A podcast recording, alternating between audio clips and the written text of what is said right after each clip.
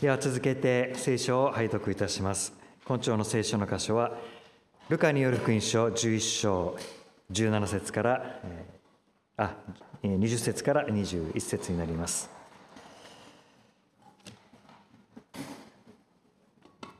ルカによる福音書17章20節21節お読みします。神の国はいつ来るのかとパリサイ人が尋ねたのでイエスは答えて言われた。神の国は見られる形で来るものではない。また見よここにあるあそこにあるなどとも言えない。神の国は実にあなた方のただ中にあるのだ。今朝は神の国はあなた方のただ中にと題して泉川牧師にメッセージをしていただきます。えー、皆様おはようございます、えー、今日もご一緒に、えー、主を礼拝することができることを感謝いたします。お祈りをして今日のメッセージに入らせていただきます。愛する天の父なる神様あなたの皆を心から賛美をいたします、え今日もこのようにあなたの変わりないご愛の中で平安な心を保ちながら礼拝のひとときを過ごすことができまた私たちの心の中からあふれ出てくる思いをまたあなたに捧げることができることもありがとうございます。願わくばあなたが私たちの喜びであるように私たちもまたあなたの喜びであることを願います。この礼拝のひとときが父なる神様あなたと共に私たちが喜びを共にするそのような時とさせてください。与えられました聖書の言葉も感謝をいたします。あなたの御言葉を通してご精霊が働いてくださり私たちの中にあなたと同じ思いまた同じ心を備えてくださることを感謝いたします。栄光から栄光へと私たちがあなたに似て作り変えられることを心から感謝をいたします。これから共に聞きます御言葉を。どうぞあなたが祝福し私たち一人一人がその御言葉の恵みに預かることができるようにしてください。また私たちを通して私たちにつながります方々にあなたにあっての祝福が遠くにまで及んでいくことができるようにしてください。これから語ろうとするこの小さきものもあなたのご主権のもとに置いてください。イエス様のお名前を通してお祈りをいたします。アーメ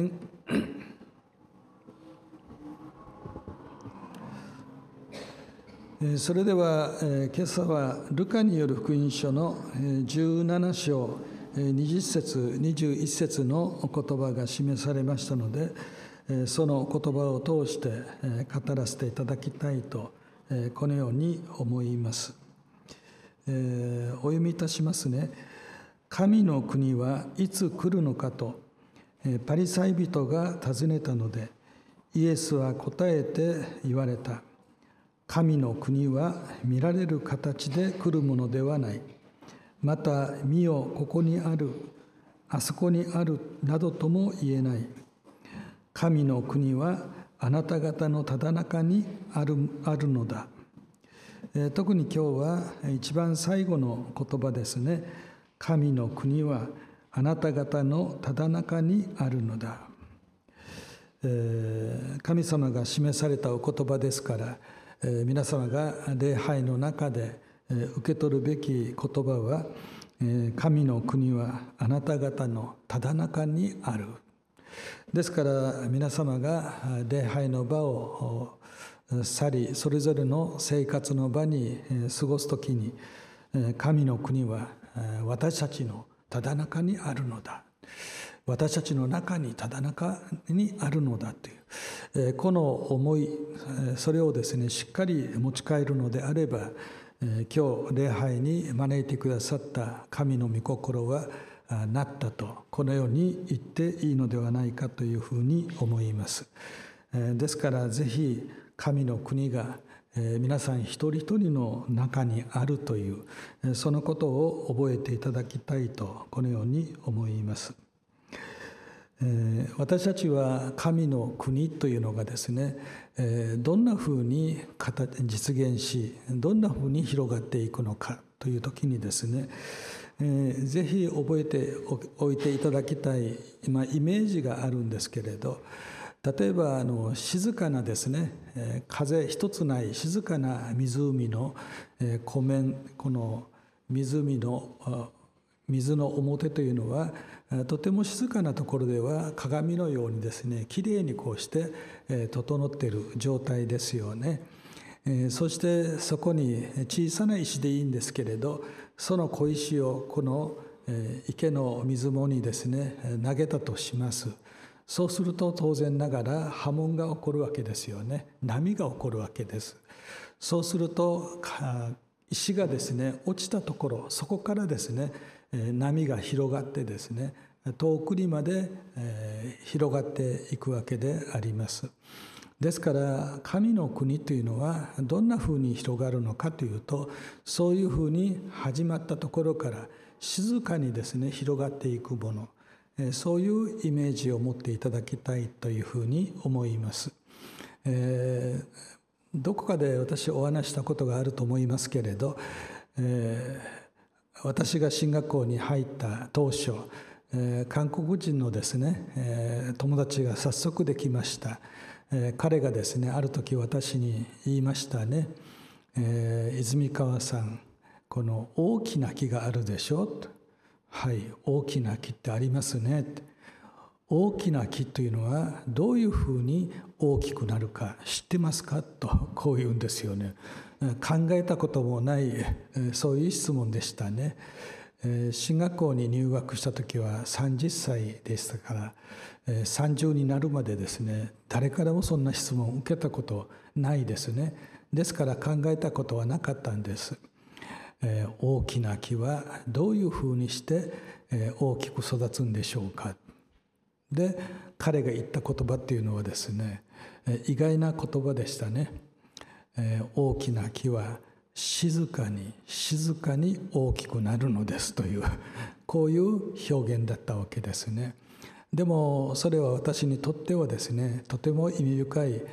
葉だなというふうに思いました。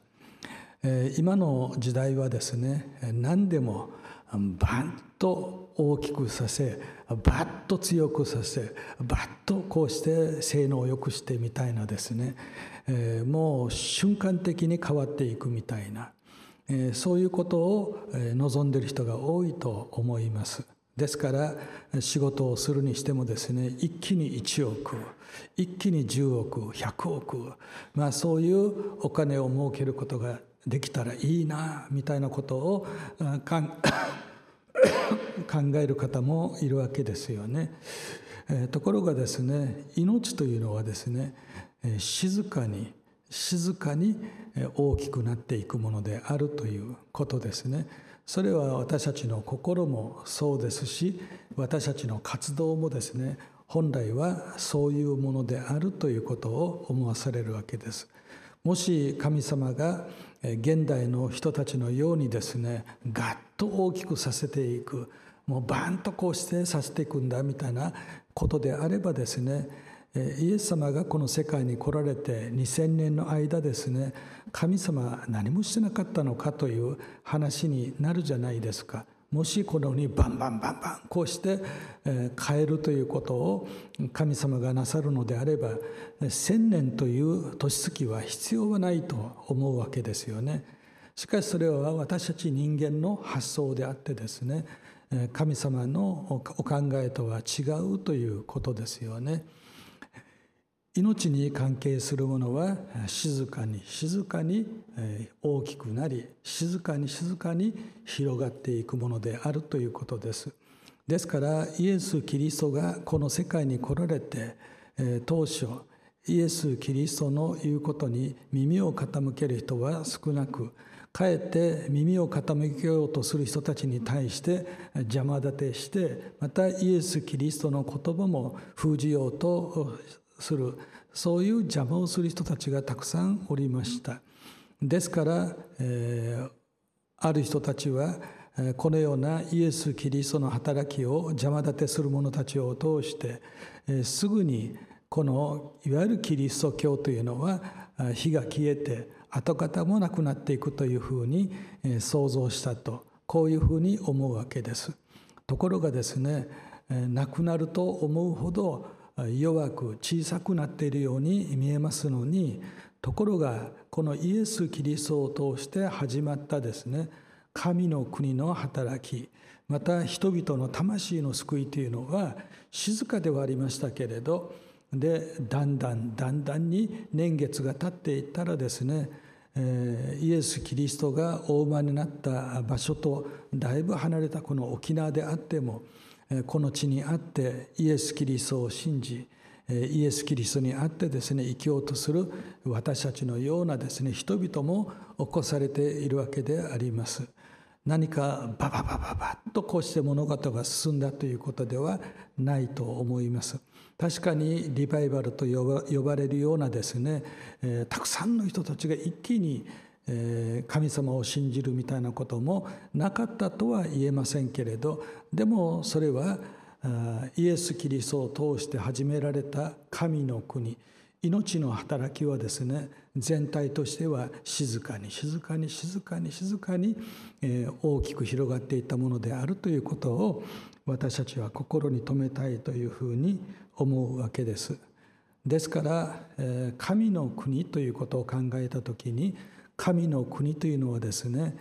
そのように静かに静かに静かにでも確実に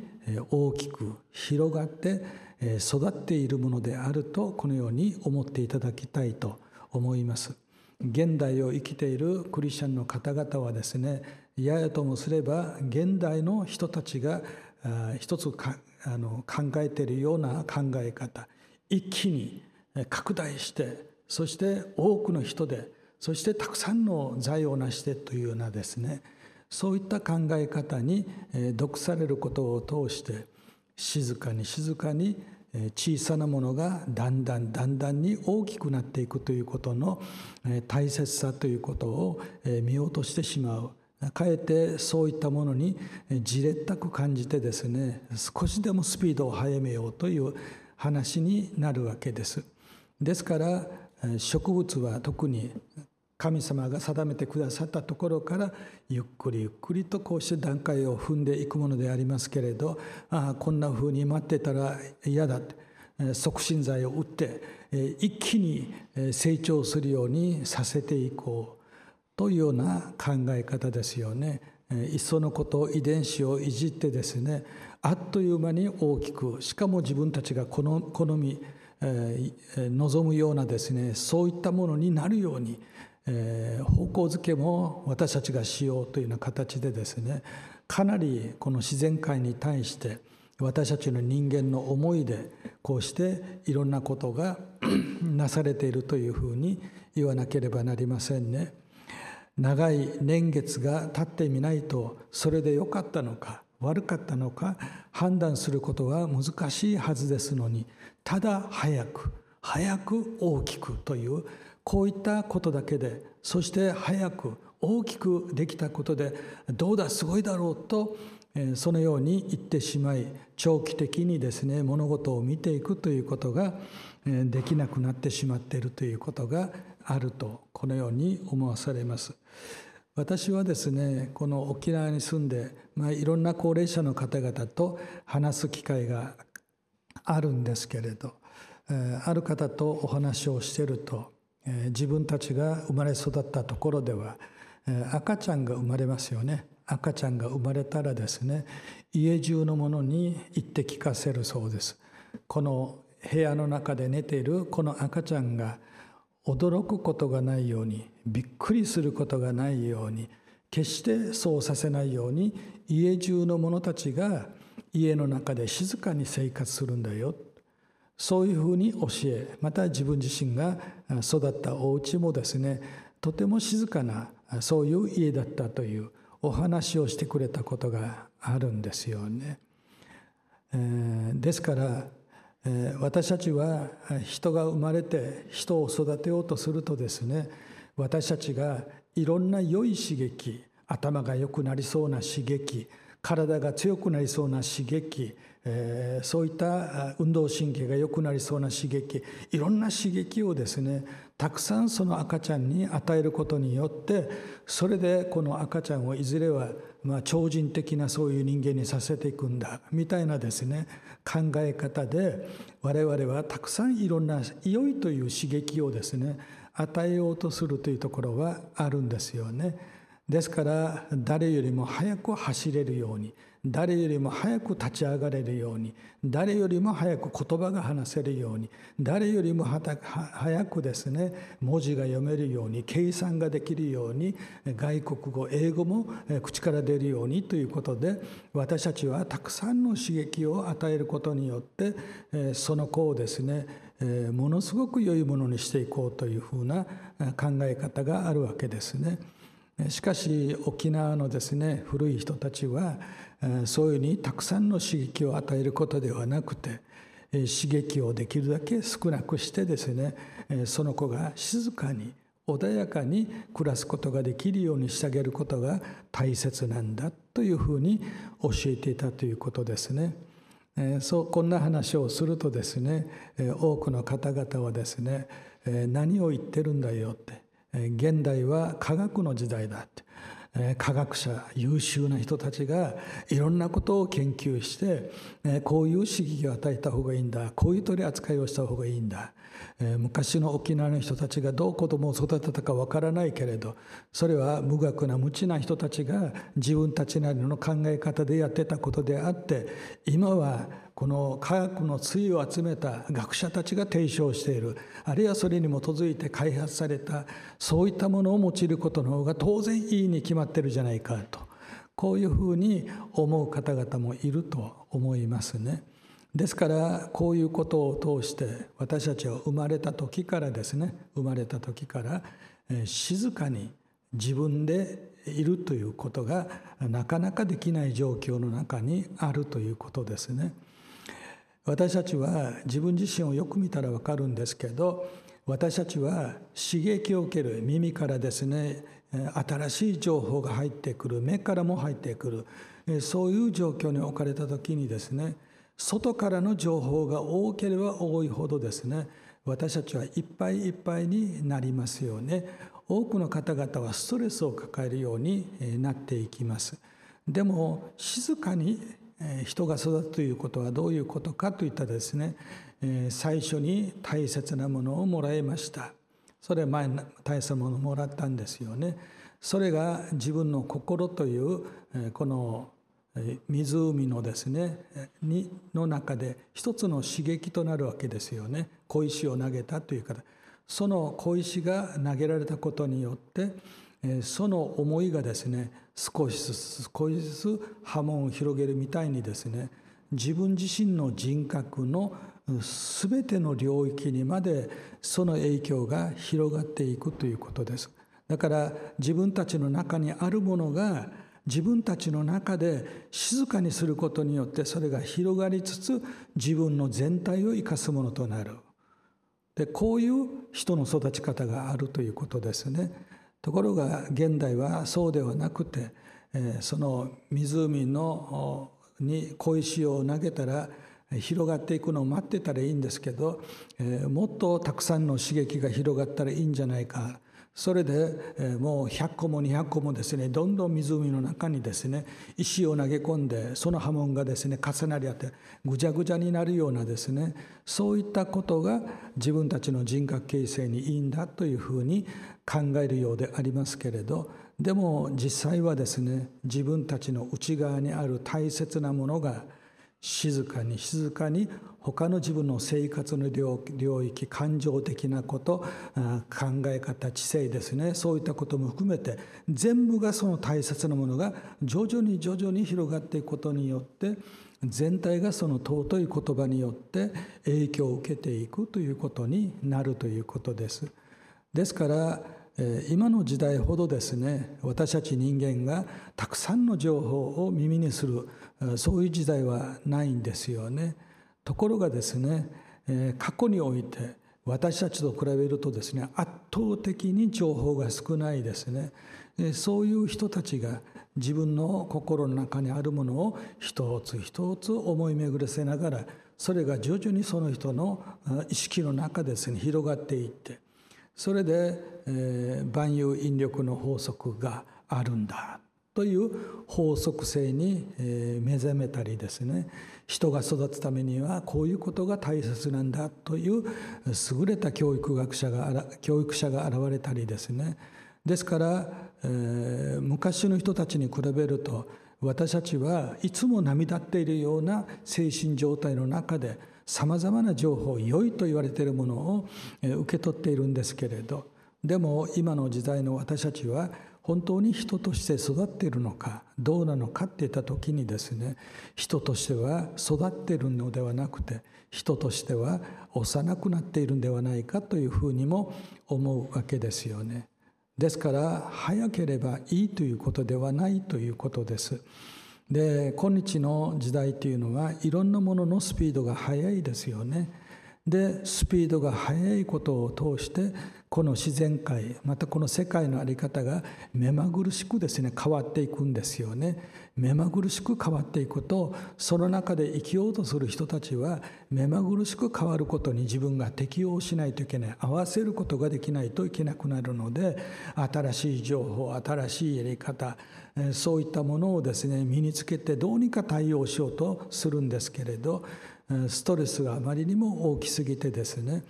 精神的にはかなり弱ってしまっている人たちが大勢いるということがあるのではないかというふうに思うわけですね。ですから神の国神の国それはどんなふうに存在することができるんだろうかそれを考える時に少なくとも私たちはすでに信仰とかですね聖書の教えとは関係のない社会の中に蔓延しているですね刺激を受けてバンバンバンバンこう変えていくんだというですねこういった何て言うんでしょうかね時代の在り方みたいなものに我々はいつの間にか影響されてそういうふうに生きようとしてるんだということも覚えておかなければいけないということですよね。ですから私たちは神様が、そこに屋久島の屋久島の杉みたいにですね、大きな木をそこに育ててくださっている、際立ってこの大きい木、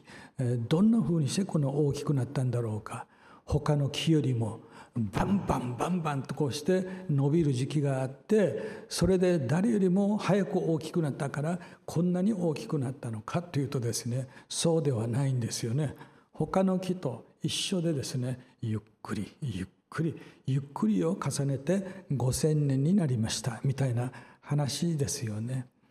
ですからそういう意味では私たちはイエス様と同じように神様はどうおっしゃっているのかな？あるいは神様はどんなふうにこの世界を導いておられるのかな？神様がなさることを見てイエス・キリストはそこに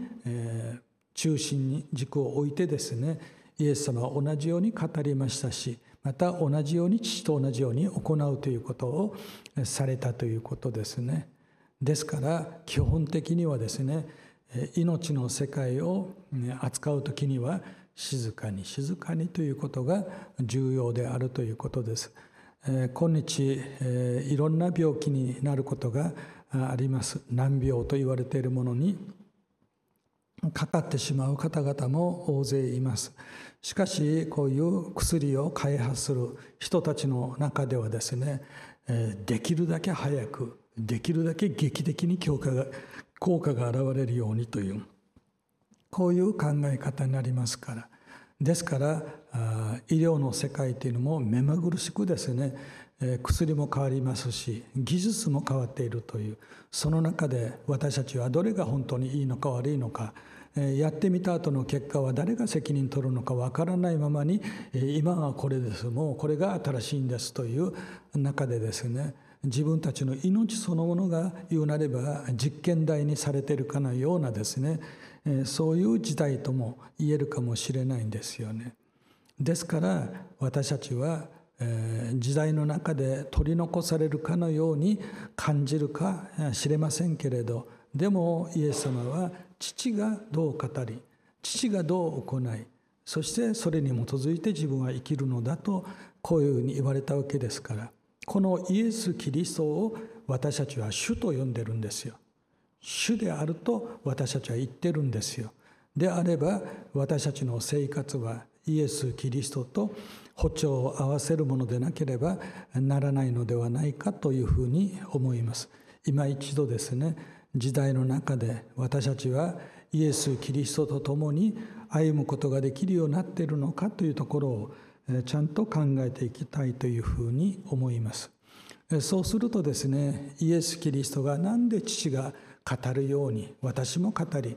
父がなさるように私たちはそれをするとイエス様がおっしゃったのかというとですね結局イエス・キリストは私はねイエス様は私は私が思いついたこと私が願っていることが実現することを願っているわけではありません。父の御心がなることを願っているんです。ですから父の御心がなるためには父の語るように語れる私になること。父がなさっていることを自分も同じようにすることができる。そういう私になることによって初めて父の御心を行うことができるんだ。ですから私は父が語ることを聞いて同じように語りそして父がなさるように私もまたしていくんだとこのようにおっしゃるわけですよね。でも私たちは今の時代を生きているので父が語っているように語るとかですね父が行うように行うとかですねそういったことを考える暇もなく今の時代あの人が言ってることは世界中に影響力があるよねこの日本では大抵優秀な人たちはこの人の言ってること聞いてるよね。じゃあ私たちも聞きましょうという話になったりですね。あの人たちはどんどんどんどん大きくさせてってよって。じゃあ同じようにしていこうという、まあ、こういう話になったりしてですね。私たちは父がどう語ったか父がどうなさったかということを思う暇もなくですね。時代の中であれがいいこれがいいと言われるものにすぐに飛びついてしまってそういうことの中に生きようとしているということがあるとこう思います。結局のところ私もですね、えー、牧師になりましたけれど一度牧師を退くということになったそういう経験があります。なんでそういうふうになってしまったかというとですね私はある意味では熱心な牧師だったと思います。で、えー、未来を作っていくようなそういう牧師でありたいとも思っていましたから自分が所属する教会はこの沖縄の中では一番目立って評価されるそういう教会にしたいという今で思えば野望ですけどねそういうようなことを考えていました。ですから誰よりも早くですね有名な人の働きに目をつけそしてその人たちがやってる方法また著作類そういったものにも目を通しながら自分自身がこの日本の中でですね先端を走る人たちの仲間として自分をやっていきたいと思っていたわけですよね。ところが最終的にですね私が気が付いたことは誰かがやってることをやる誰かが言ってることを言うそれは主が語られたのか主がなさったことを真似ているのかどうなのかという話をすると人間として人間である私たちが評価できる人たちの後をついていくというだけの話ですから私たちはイエス様のことを主と言ってますけれど祈りも主に主の名によって祈るんですけれどでも実際自分たちの生活の在り方教会形成の在り方というのはどこかの誰かの優秀な突出したそういう人の言ってることをやっていることそれを取り入れましょうという話であってですね決して父なる神様がどうなのかということは出てこないということですね。しかも時代としては早く早く劇的に効果的にということが、えー、終始言われているような状況の中ですからどんどん私たちがやる気になればやる気になるほど神様の心から遠く離れる可能性というのはあるということですね。まあ、私の場合は幸いでしたけれど、えー、教会うまくいかなかったんですよね。教会がうまくいくうまくいかないの話の前に私自身が行き詰まってしまってですねもうやっていけないということになったんですよ。でその時の私の答えはですね私がイエス・キリストと共に生きているのであれば共に生きているイエス・キリストを通して私はいつでも力を受けることができるはずですから私が行き詰まるということはありえない。なんで私は行き詰まってしまって牧師辞めてしまおうかというふうに思っているんだったら、え私はイエス・キリストと一緒に自分が歩いていないんだな。イエス・キリストとつながりながら進むことができないからブドウの木であるイエス・キリストにつながることができないがために私のですね内側から力もエネルギーも全部根こそぎ失ってきてもうこれ以上やれないということになっているんだなって。でそういうことに気づくわけですよね。ですから聖書に書いてある通りです。私たちはイエス様はブドウの木です。で私たちはその枝です。そしてその枝はブドウの木についていなければ葉をならせることも実をならせることができないこともそれは当然のことではないですか。しばし頑張りました。しばし成果が出るようでした。でも最後は続けられなくなりました。ということだったら意味はないように思うわけですよね、まあ、そういう意味で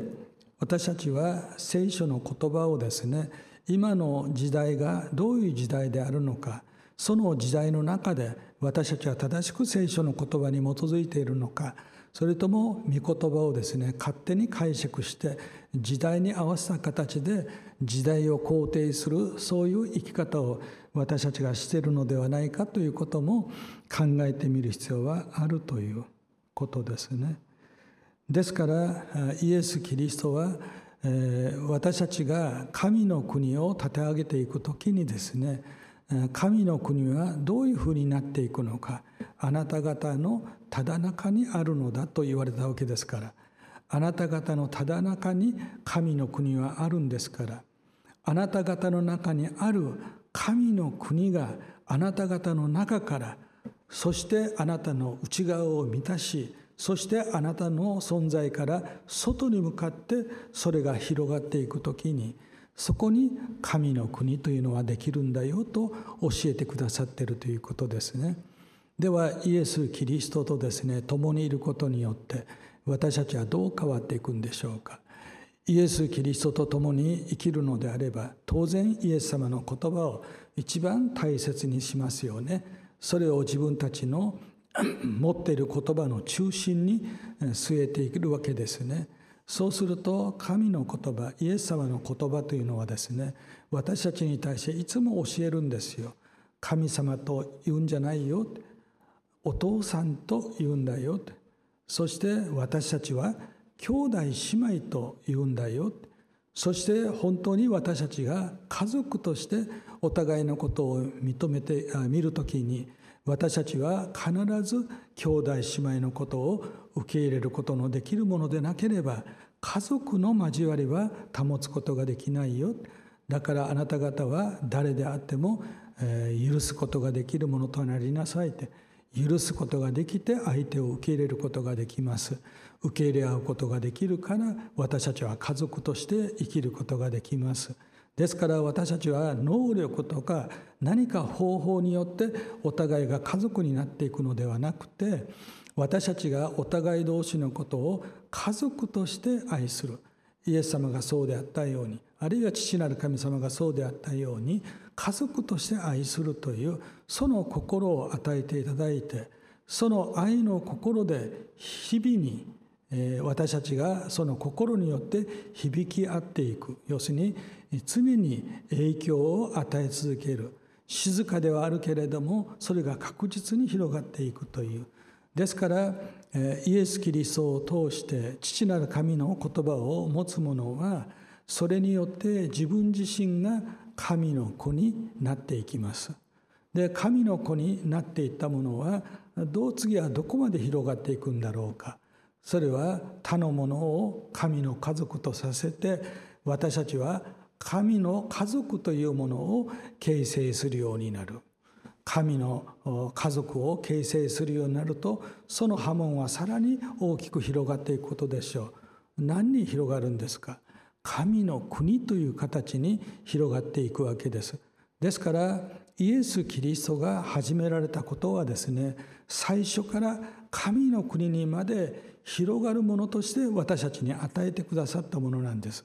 ですから御言葉が私たちの心の中で働きそして受け入れた御言葉を通してご精霊が働く時に私たちは明らかにこれまでと違う私たちになっていくことができます。人のことを許せるようにもなりますし人のことを大事にすることにもなりますしいつも心にかけることができる祈ることができるようにも我々は変わっていくわけです。その変わっていくのに合わせながら私たちの在り方もまた交わりもですね変わっていくんですよね。方法論ではないんです本当の話は。方法論によって私たちが神の子になったり神の家族になったりあるいは神の国に広がっていくということはないんですよ。そうではなくてちょうど植物に例えるのであれば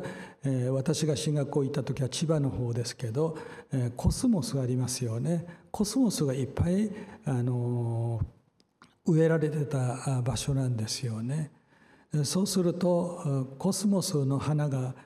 一本生えて花を咲かせてもそれはきれいですけどでもそれが1本だけじゃなくて100本に 1,000本何万本みたいな話になってくるとですねそのコスモス一つ一つも鮮やかなですね色色をしているわけですけどその数がどんどんどんどん繁殖して増えていくとですね圧巻なんですよね。ちょうどクリスチャン一人がですね家族を形成家族としてのクリスチャンの交わりを形成しやがてもっと広がって神の国と表現することができるような大きな交わりの世界を作るようになる時ですね本当に一人一人は小さいもののようでありますけれどでも一本一本こう増えていってですね広がっていくということによってそこにですね本当に私たちを圧倒する美しい世界というのがそこに存在するようになるんですよね。ですから神様がなさることっていうのはそういうふうにして広げてくれるものだということですよね。ですから、えー、新約聖書の過去をですね調べて、えー、ペンテクセの時代ですねそのの時代にえ神様がイエス様を通してあるいは弟子たちを通してえ教会をどういうふうに発展させたかというのを研究してそれを今の時代にえ即席で使えないかというふうな考え方もないとは思わないこともないとは思うんですけれどでもそういうことではなくて、えー、一人の人が生まれてその人を通して二人目三人目が生まれその人たちを通してまた新しいクリスチャンたちが生まれてというこういう、え一人一人が命のつながりの中で増えてそしてその人たち一人一人がしっかり育っていくというこういうことの繰り返しを通して教会というのは大きな神の国に近づいていくものなんだということも分かるわけですよね。ですからそういう意味では、えー、私たちはイエス・キリストがどのようにして神の国を建てるために働いたのかということを心に留めておきましょう。イエス・キリストは父なる神様が与えてくださった神の言葉この神の言葉をまず私たちに与えてくださった方です。そしてイエス・キリスト自身はその言葉を持っているものとして私は一粒の種として一粒の麦として私の命を人々に与えますとそうするとたくさんの実を結ぶようになるとこのように言われましたよね。ですからイエス様一人を通してたくさんの神の子が生まれそしてそれがさらに増えていくことによって、えー 神の国にまで広がっていくという歴史のゴールに向かってですね私たちは進んでいるということです。さてここでですね覚えていただきたいことがあるんですけれど神様のなさることというのはですね確かに驚くべき知恵と力があるのですごいことをなさる方であることは間違いがないんですけれどでも私たちがですね心に留めておきたいことというのは神様がなさっていることというのはですねすごいということよりはですね美しいということの中に神の働きの本質があるというふうに覚えていただきたいんですよ。詩篇の中に、えー、兄弟が共に和合していることは、えー、本当に幸いなものであるという、ね、その中で「麗しい」という言葉が出てくるんですよね。兄弟姉妹が仲良くしてるのは楽しく麗しいものである。この麗しいものというのは美しさを伴っているということですよね。でも楽しいも含まれてるんですよ支援の中では。でも楽しいですけどでもそこには必ず麗しさが伴っているという。美しさが伴っているということですね。伝道者の書の中で神がなさることは皆時にかなって美しいという言葉がありますよね。いろんな時にいろんなことについていろんな時がある。でもその時を間違いなく行う神様はそれを静かに静かに次に次につながるように全てのことを導いてくださる。ですから神がなさることは全て時にかなって美しいというふうに表現したんですよね。